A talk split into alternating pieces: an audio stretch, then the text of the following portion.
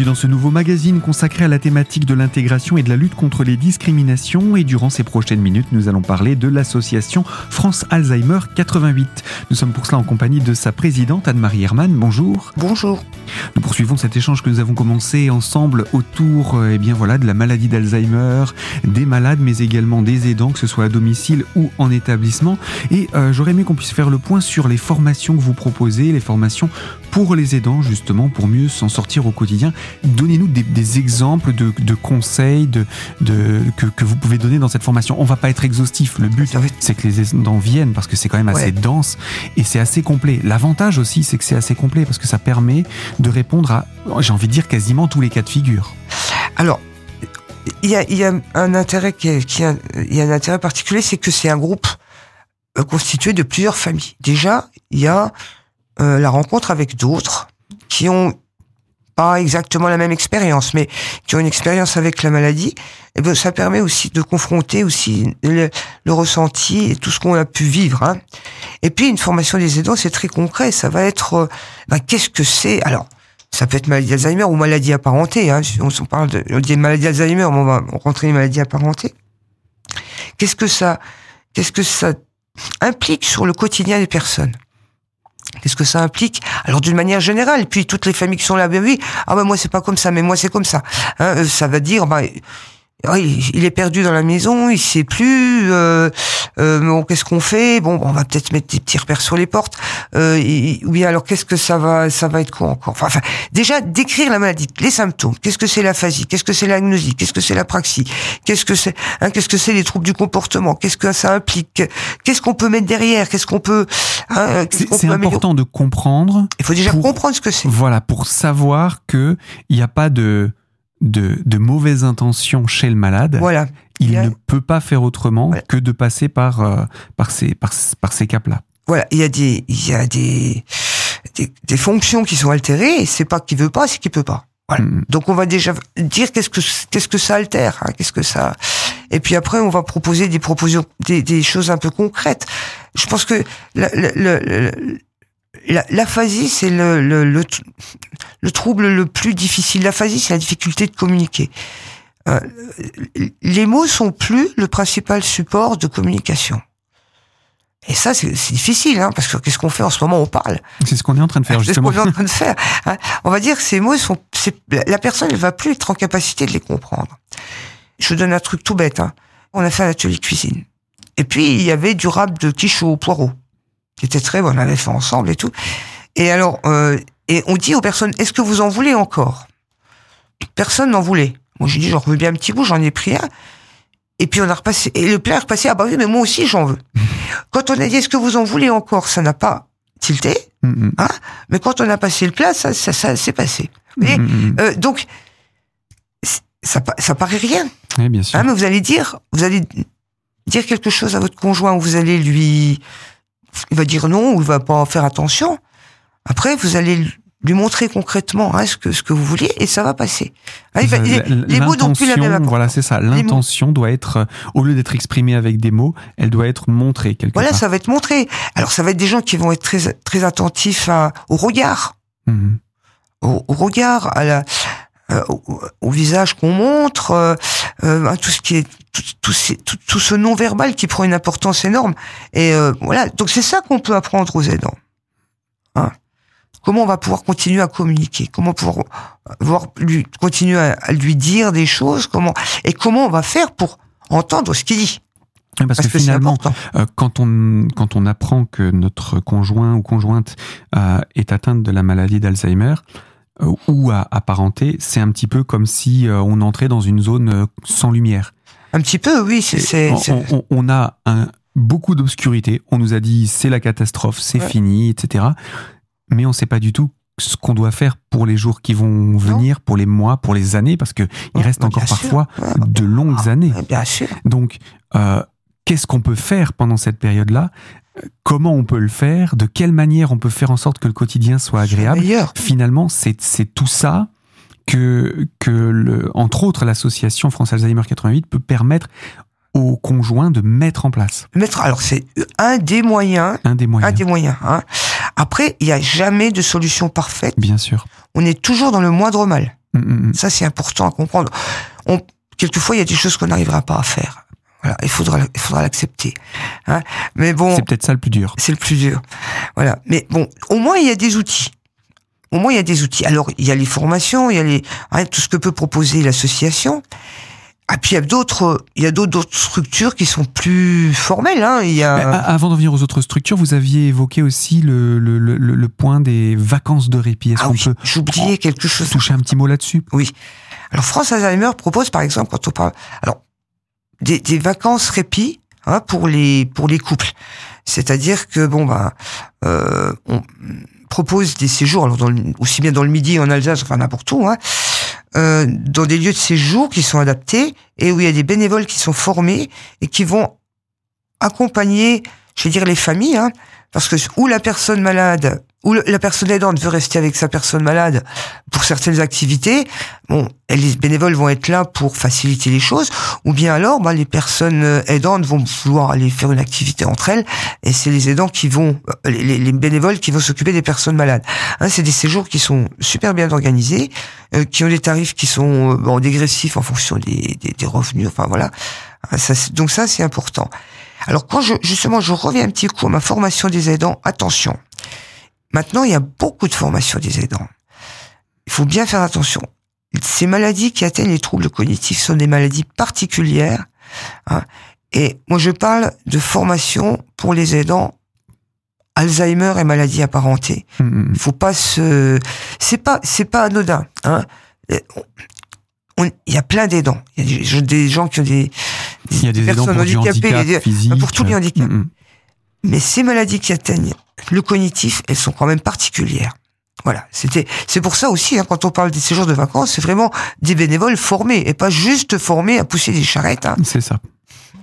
C'est très important de rappeler ça parce que euh, même dans les, les, les instances qui peuvent exister, qu'elles soient euh, publiques ou privées, ou euh, les structures qui proposent des, des, des services pour les personnes atteintes d'Alzheimer, bien il, il arrive encore que les personnes ne soient pas formées spécifiquement à la maladie d'Alzheimer. Ah, C'est une grosse, grosse, grosse. euh, pour moi, c'est un gros problème. C'est une grosse lacune. Donc c'est quelque chose que vous constatez? Ah oui, oui, oui, bien sûr. Euh, fréquemment ou c'est assez rare? Oh non, fréquemment. Euh, les- et pourtant, à domicile, bon, quand même. euh, Alors, Alzheimer ou apparenté, les personnes qui ont des troubles cognitifs, on en, il y en a, il y a beaucoup, hein, même quelquefois qui vivent encore tout seul. Mais on a des des, des, des, euh, personnes qui interviennent à domicile qui sont quelquefois très démunies par rapport à l'accompagnement. Alors après, on sait, on comprend aussi euh, l'accompagnement à domicile, c'est plus on va faire du ménage, on va essayer de faire ceci, mais Oui, mais il faut savoir comment réagir Comment face fait à un malade. ouais, justement, Mhm, mhm, et face quelquefois euh, à l'aidant aussi, hein. Et quelquefois, la, la personne, euh, l'auxiliaire de vie qui vient, ça va être la, euh, une des rares visites qui va venir. Bien sûr. Alors, Et c'est l'occasion pour les dents de parler, de passer du temps voilà. aussi. elle, l'auxiliaire de vie, n'a pas forcément de temps. Tout ça, c'est des choses à réfléchir. Mm, mm, mm. Parce que si on parle de, de, de maintien à domicile, comme en ce moment, à parté, hein, on parle en politique de maintien à domicile. Je dirais de soutien à domicile. Le maintien, ça fait de maintien, de soutien à domicile de, Le- per- Par maintien à domicile, ce qu'on veut dire, c'est qu'on veut permettre à la personne d'être dans le cadre qui est le plus propice Oui, à son bien-être. Donc, on va, on va le, le- le traduire de cette manière. Voilà, d'accord, on le traduit comme ça. Les mots ont de l'importance. Hein. C'est ça. Bon, euh, donc justement, bah justement, il faut, il, il faut qu'il y ait de- du temps pour euh, pour euh, pour ces personnes, pour ces familles, hein, du temps que ce soit pas uniquement du temps de de, de ménage, du temps concret. Il faut que ce soit du temps d'écoute, il faut que ce soit du temps de partage, c'est important. Mhm. Et bien voilà pour euh, la partie de l'auxiliaire de vie. Euh, Je vous propose qu'on se retrouve dans quelques instants pour poursuivre et cette fois-ci on va parler des aides pour les familles et les malades d'Alzheimer. À tout de suite sur cette antenne.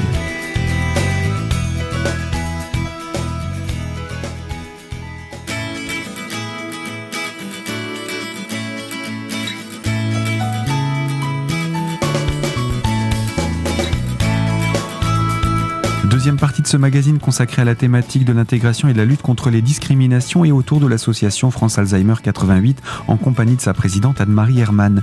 Et je vous propose qu'on puisse parler de toutes ces aides qui existent justement. Alors ça peut être des aides financières pour justement euh, solliciter une personne qui va venir euh, nous accompagner pour des tâches de ménage ou autres, mais qui sont spécifiques aux maladies d'Alzheimer et apparentées. Qu'est-ce qui existe? Alors il y a l'APA, l'aide personnalisée à l'autonomie. C'est auprès de qui qu'on la sollicite et comment ça se passe? Alors, ce qui est, on va voir le CLIC, le Centre local de coordination gérotologique. On va voir le CLIC. Alors, euh, l'idée, c'est que c'est une allocation qui est donnée en fonction des revenus des personnes et en fonction eh ben, du handicap qui est classé en GIR. On parle du girage. Hein. À partir de là, bon, il y a un dossier qui est déposé et il y a une personne qui, du conseil départemental qui vient évaluer à domicile qu'est-ce qu'on pourrait mettre en place pour améliorer le quotidien de, de, la personne puis de la famille du coup hein, du couple hein. alors bon après donc c'est vraiment du sur mesure c'est du sur mesure après c'est chiffré il y a une et il y a une partie qui est prise en charge par le conseil départemental, une partie qui est qui reste à la charge de la famille selon les ressources. Mhm. Alors ça peut être de l'accueil de jour, ça peut être des auxiliaires de vie, ça peut être bon la toilette le matin, ça va être du portage de repas, ça peut être plein de choses, hein, selon les besoins justement un peu spécifiques de de la famille. Mais pour tous ces besoins-là, euh, si la famille euh, estime qu'elle aura du mal financièrement à le faire, est-ce qu'on peut réduire cet appât ou est-ce que c'est tout ou rien? Alors là, bon, après, il propose un plan d'aide qui est relativement ajusté quand même au revenu des personnes. Hein. D'accord. Ah, quelquefois, il n'y a pas grand-chose à mettre au bout. Hein. C'est vraiment symbolique. Hein. C'est vraiment, en général, c'est quand même calculé pour que les personnes puissent en, puissent en bénéficier. Alors, une question me vient tout de même à l'esprit, étant donné que euh, Alzheimer et les autres euh, maladies euh, assimilées sont des maladies dégénératives. Est-ce que l'APA peut être réévalué il, est réévalué, il peut être réévalué tous les, tous les six mois. Ah oui, donc ça va, ça peut être, euh, si nécessaire, re, réadapté un petit peu plus tard. Alors oui, voilà, ça peut être réadapté. Alors quelquefois, la famille accepte ou non, ou bien quelquefois, on peut, on peut ne pas accepter la totalité du plan d'aide qui est proposé. Hein on dit bon, moi, je veux bien qu'il aille à l'accueil du jour, mais je veux pas qu'il y ait quelqu'un qui vienne chez moi. Enfin bon, on peut mmh. là-dedans. Bien sûr. Mais c'est important qu'il y ait ces aides pour rappeler ah aux, à l'aidant qu'ils ne doivent pas rester tout seuls. Ah oui, bah c'est important. Hein, c'est important, c'est important. Euh, euh, de toute manière, on peut pas, on peut pas tenir dans le temps si on reste tout seul avec la maladie d'Alzheimer. On peut pas tenir dans la durée. Au bout d'un moment, ça craque. Alors quelquefois, il y a les aidants qui partent avant les personnes malades. Hein.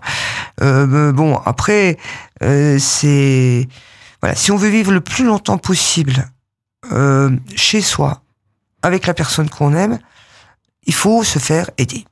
Voilà, quelle que soit l'aide, il faut se faire aider. Hein, donc il y a la possibilité financière de la passe, qui est déjà bien. Euh, il y a plein de structures, il y a l'accueil du jour. bon, euh, ça rentre dans les dans les l'APA. Il y a aussi les aides, l'équipe spécialisée à domicile. Ce qui est, ce sont des gens super, enfin du moins tous ceux que j'ai rencontrés. Hein, c'est sur prescription médicale. Et bon, c'est ça, veut dire que c'est le médecin qui va dire. le médecin peut faire on va mettre en place. On met en place les A. Alors il y a 15 séances sur 6 mois. Enfin, ça dépend un petit peu des âges. Je, 15 séances qu'ils ont pris en charge. Je, 12 ou 15. et quoi ça change. Hein. Et ces séances servent à quoi concrètement? Eh ben, ça sert, elles servent à voir un petit peu comment on peut aménager le, le, le, le domicile. Vous savez, on en a parlé la dernière fois, il me semble. Il euh, n'y a pas de médicament pour la maladie d'Alzheimer. Le médicament qui existe, c'est aménager l'environnement de la personne, aménager l'environnement humain et aménager l'environnement matériel. Aménager l'environnement humain, c'est euh, essayer de changer de regard sur la personne et sur justement, elle peut encore faire, elle sait, il y a encore des choses qu'elle peut faire. Le côté formation. Le côté formation. Alors, euh, bah, mais il faut peut-être aménager justement son environnement pour qu'elle s'y retrouve. Alors, ces personnes de l'ESA vont vont à domicile et vont peut-être vous dire oh voilà euh, ah, il faudrait peut-être mettre un calendrier là et puis vous barrer tous les jours hein, comme ça la personne elle, elle sait où elle en est dans les dans les dans le, ah, du moins certaines hein, ça marche chez mhm. certains ça marche moins chez d'autres ou bien on va mettre un tableau où on va au jour le jour écrire bah, aujourd'hui alors c'est la date alors aujourd'hui tu vas chez le médecin à 10 heures tu vas voilà où, où on va écrire des choses que parce qu'on sait que la personne elle est peut-être encore en capacité de lire ça et ça va la rassurer d'avoir ce genre de repère. Bon, ça va être ça. Ça va être aussi euh, voir hein, comment l'aidant réagit. Peut-être faire une petite formation de l'aidant pour l'expliquer. Tiens, bah il fait comme ça parce que bah, il n'a pas compris ce que vous lui aviez dit, hein, par exemple. Et puis il va avoir aussi normalement euh, cette action qui est euh, de proposer une activité à la personne malade pour la valoriser. Alors déjà, ça valorise la personne malade et puis ça montre aussi à l'aidant que la personne malade, elle est encore capable. En capacité. Ouais. Mm, mm. Hein, c'est c'est mais c'est c'est vraiment un très très bon service. Quel type d'activité on peut mettre en place euh, ou, ou ce, ce, ce dispositif-là de, de, d'équipe spécialisée Alzheimer à domicile, quel type d'activité ils peuvent proposer? Alors bon, moi ce que j'ai compris et ce qui est le plus logique, c'est qu'ils vont aller voir dans l'histoire de la personne ce qu'elle aimait, ce qu'elle était, en- ce qu'elle ce qu'elle aurait encore envie de faire. Hein? Euh, S'il y a une dame qui aimait bien faire la cuisine et qui est en difficulté, bon, bah, ça je l'ai vu faire aussi plusieurs fois. Eh ben on va lui proposer de faire un gâteau avec elle. Dire, voyez, on- vous pouvez très bien encore faire un gâteau. Bon, je vous donne un Mhm. petit coup de main, mais vous y arrivez quand même. Voilà, c'est c'est dans ce dans cette logique-là de dire voilà, il y a encore des capacités à utiliser, il y a encore des savoir-faire hein, à, à mettre en, en route, hein, et que bon, la personne peut plus le faire toute seule, mais avec un petit coup de main, elle va pouvoir y arriver. Et c'est très important d'avoir ces, ces, ces petits éléments qui, qui viennent finalement donner, euh, donner un coup de pouce. Cette aide-là, cette, euh, cette équipe spécialisée Alzheimer à domicile, donc ESAD, euh, c'est sur prescription médicale. Est-ce qu'on peut la solliciter à d'autres moments Alors- Ou est-ce qu'on ne peut la solliciter qu'une fois dans son parcours Alzheimer? Ah bah plusieurs fois, mais il y a une telle liste d'attente. Ah oui. Que forcément, on- il faut, Ah, voilà, il faut se donc ouais, ça patient. peut être fait, je crois, tout- tous les ans, enfin, euh, mais il faut six mois d'attente. Là, Mhm. je, je, veux pas dire trop de bêtises sur les détails un petit peu, euh, mais ça peut, elles peuvent être sollicitées, elles peuvent revenir aussi après. Mm. Et par rapport à la prise en charge, parce que c'est quand même une équipe qui vient, euh, qui prend du temps, euh, c'est pris, c'est pris en charge complètement par la Oui, sécurité oui, oui, sociale c'est une prescription médicale D'accord. remboursée. C'est important de le rappeler, je pense. Voilà, mais c'est vraiment un bon service. Voilà, c'est vraiment, vraiment un bon service. Et bien voilà pour en tout cas quelques exemples d'aides. Est-ce qu'il en existe d'autres? Je vous propose qu'on se retrouve dans quelques instants pour faire le point sur ces dernières aides qui pourraient être euh, sollicitées pour euh, les personnes atteintes de la maladie d'Alzheimer. À tout de suite.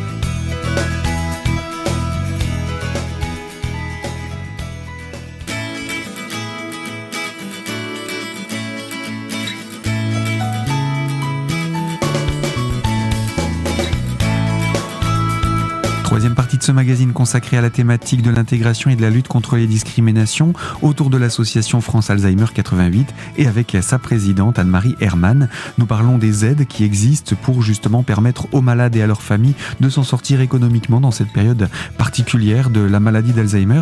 Et euh, est-ce qu'il existe d'autres aides que celles que nous venons de présenter il y a de cela quelques instants? Il y a des dispositifs, donc, quand il y a des cas difficiles, on, avait outre, on avait la Maya, et maintenant on va peut-être changer, ça change de sigle, j'espère que les, les fonctions seront les mêmes.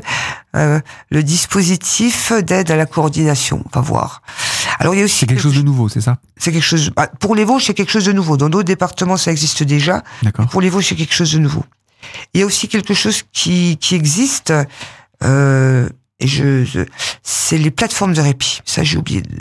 Les plateformes de répit, euh, c'est des structures qui ont été mises en place, et c'était une émanation d'un des plans Alzheimer. Hein.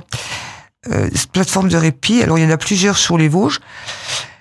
Ces plateformes de répit vont proposer des activités aux aidants, vont proposer des voilà du soutien, vont proposer éventuellement de coordonner s'il y a besoin euh, d'un accueil de jour, s'il y a besoin d'un accueil un petit peu d'urgence ou bien d'un accueil de nuit, même quelquefois.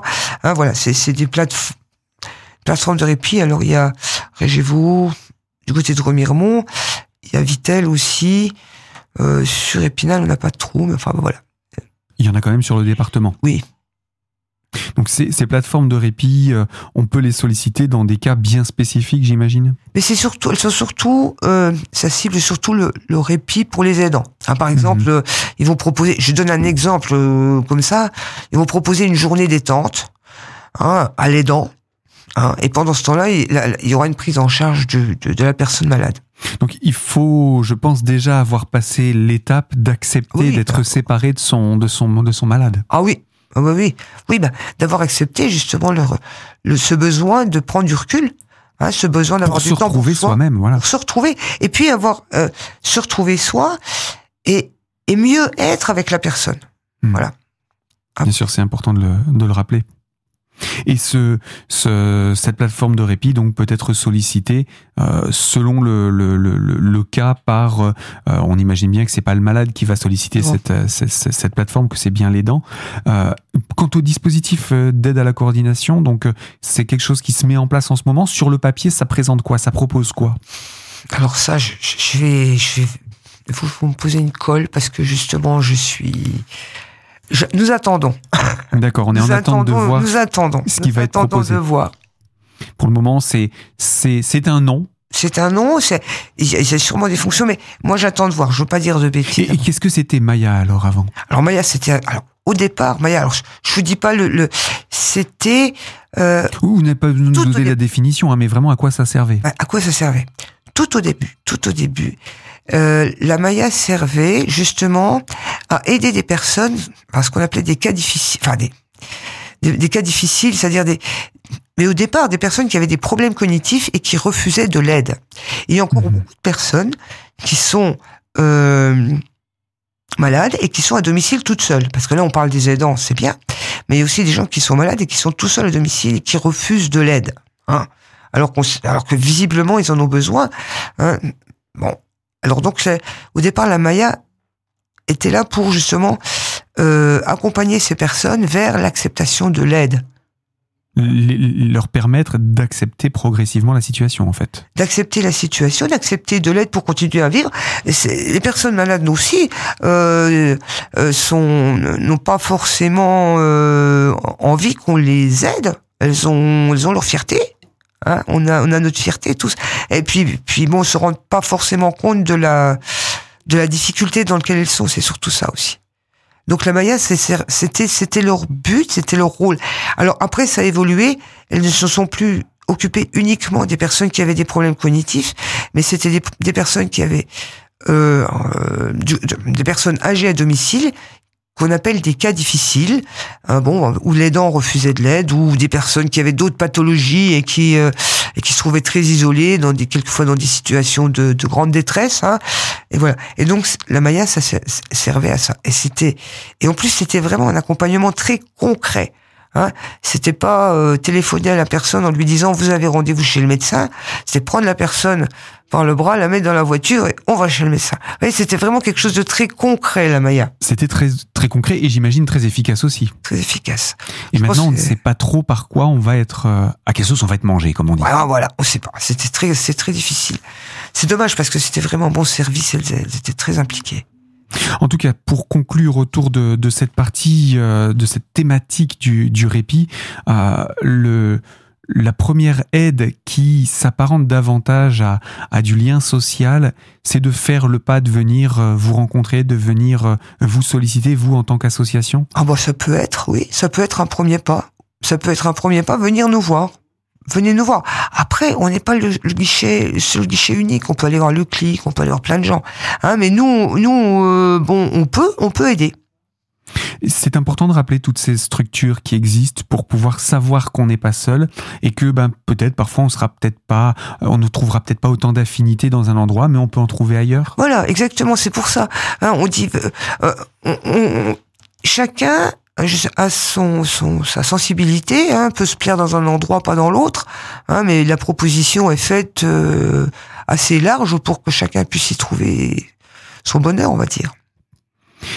Est-ce qu'on peut parler aussi dans cette période de répit de la situation du malade lui-même? Parce qu'on a beaucoup parlé de l'aidant, mais le malade dans cette situation, au départ, il se sait malade et il se sent progressivement moins efficace. Alors je pense que justement, quand on parlait du répit des aidants, moi j'aime bien aussi parler du répit pour la personne malade. Dans le sens où euh, la personne malade devient vite un objet de soin, objet de soin. On disait tout à l'heure que les mots ont leur poids, devient vite un objet de, point, de soin et il est, il est un petit peu à la merci hein, de son environnement, hein, parce que lui, il a plus tous les pouvoirs de décision. Et puis il y a aussi quelque chose qui est très lourd, c'est que il n'est pas insensible au regard de, la personne qui l'aide et qui l'aime. Hein. Et même si la personne qui l'aime le voit en, un petit peu en somme de perte, il sait plus faire ça, il sait plus faire ça, il sait plus faire ça. C'est logique, hein. Mm-hmm. c'est humain. Et puis en même temps, euh, et ben ça, la personne qui aide, elle aurait tellement envie que ben il soit comme avant, qu'il fasse des progrès, euh, ou bien que ça reste comme ça au pire. Voilà, Mmh. hein, d'accord. Et ça, la, la personne malade, elle le sent, elle le, elle le vit, et je pense que ça lui pèse. Du moins jusqu'à. Mais je, c'est ça, c'est quelque chose qui, qui reste. Moi, j'ai vu des choses extraordinaires. Justement, elle sent ce regard de la personne qu'elle aime, qui l'aide. Elle sait très bien que, ben, elle, elle pourra jamais être au top. J'ai vu, il y avait un groupe de parole une fois avec notre psycho. Donc, elle avait pris les, les, les dames, hein, les épouses. Et puis moi, j'étais restée avec les messieurs. Il se trouvait que c'était que des dames, les, les aidantes. Moi, j'étais restée avec les messieurs malades. Et un monsieur qui m'a dit, il était malade.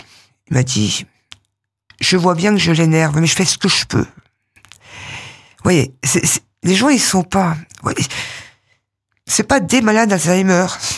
C'est des personnes qui ont des maladies d'Alzheimer. Elles restent jusqu'au bout des personnes qui ont des maladies d'Alzheimer. C'est ça qu'il faut pas perdre de vue, surtout quand on est aidant, c'est que en face de soi, on a toujours un individu, Une personne. une personne avant d'avoir un malade. Ah ouais. Mais ah, voilà. Alors c'est pour ça que, eh ben, pour les quand ces personnes malades euh, vont dans un autre milieu, un accueil de jour ou dans l'association, on va dire, on va, on n'aura pas le même regard. On n'a pas les mêmes attentes que la personne qui aide. Et ça aussi, ça fait du bien à la, à- à la personne malade. Hmm. Ben, je pense qu'on a, on a quand même brossé pas mal de choses euh, durant ces dernières minutes autour de cette émission. Il reste beaucoup de choses à dire, j'imagine, parce que il y a toujours des choses à dire, surtout pour améliorer le quotidien des aidants et Ouais, euh, des, des malades. Ouais. Donc, euh, je vous propose qu'on puisse se retrouver très prochainement, Madame Herman. Ah bah, si vous voulez. Avec plaisir. À très bientôt. À très bientôt. Fin de ce magazine. Je vous le rappelle à vous qui nous écoutez de l'autre côté de la fréquence, vous pouvez retrouver ce magazine dès aujourd'hui en podcast sur notre site internet dans la partie podcast et la rubrique l'invité.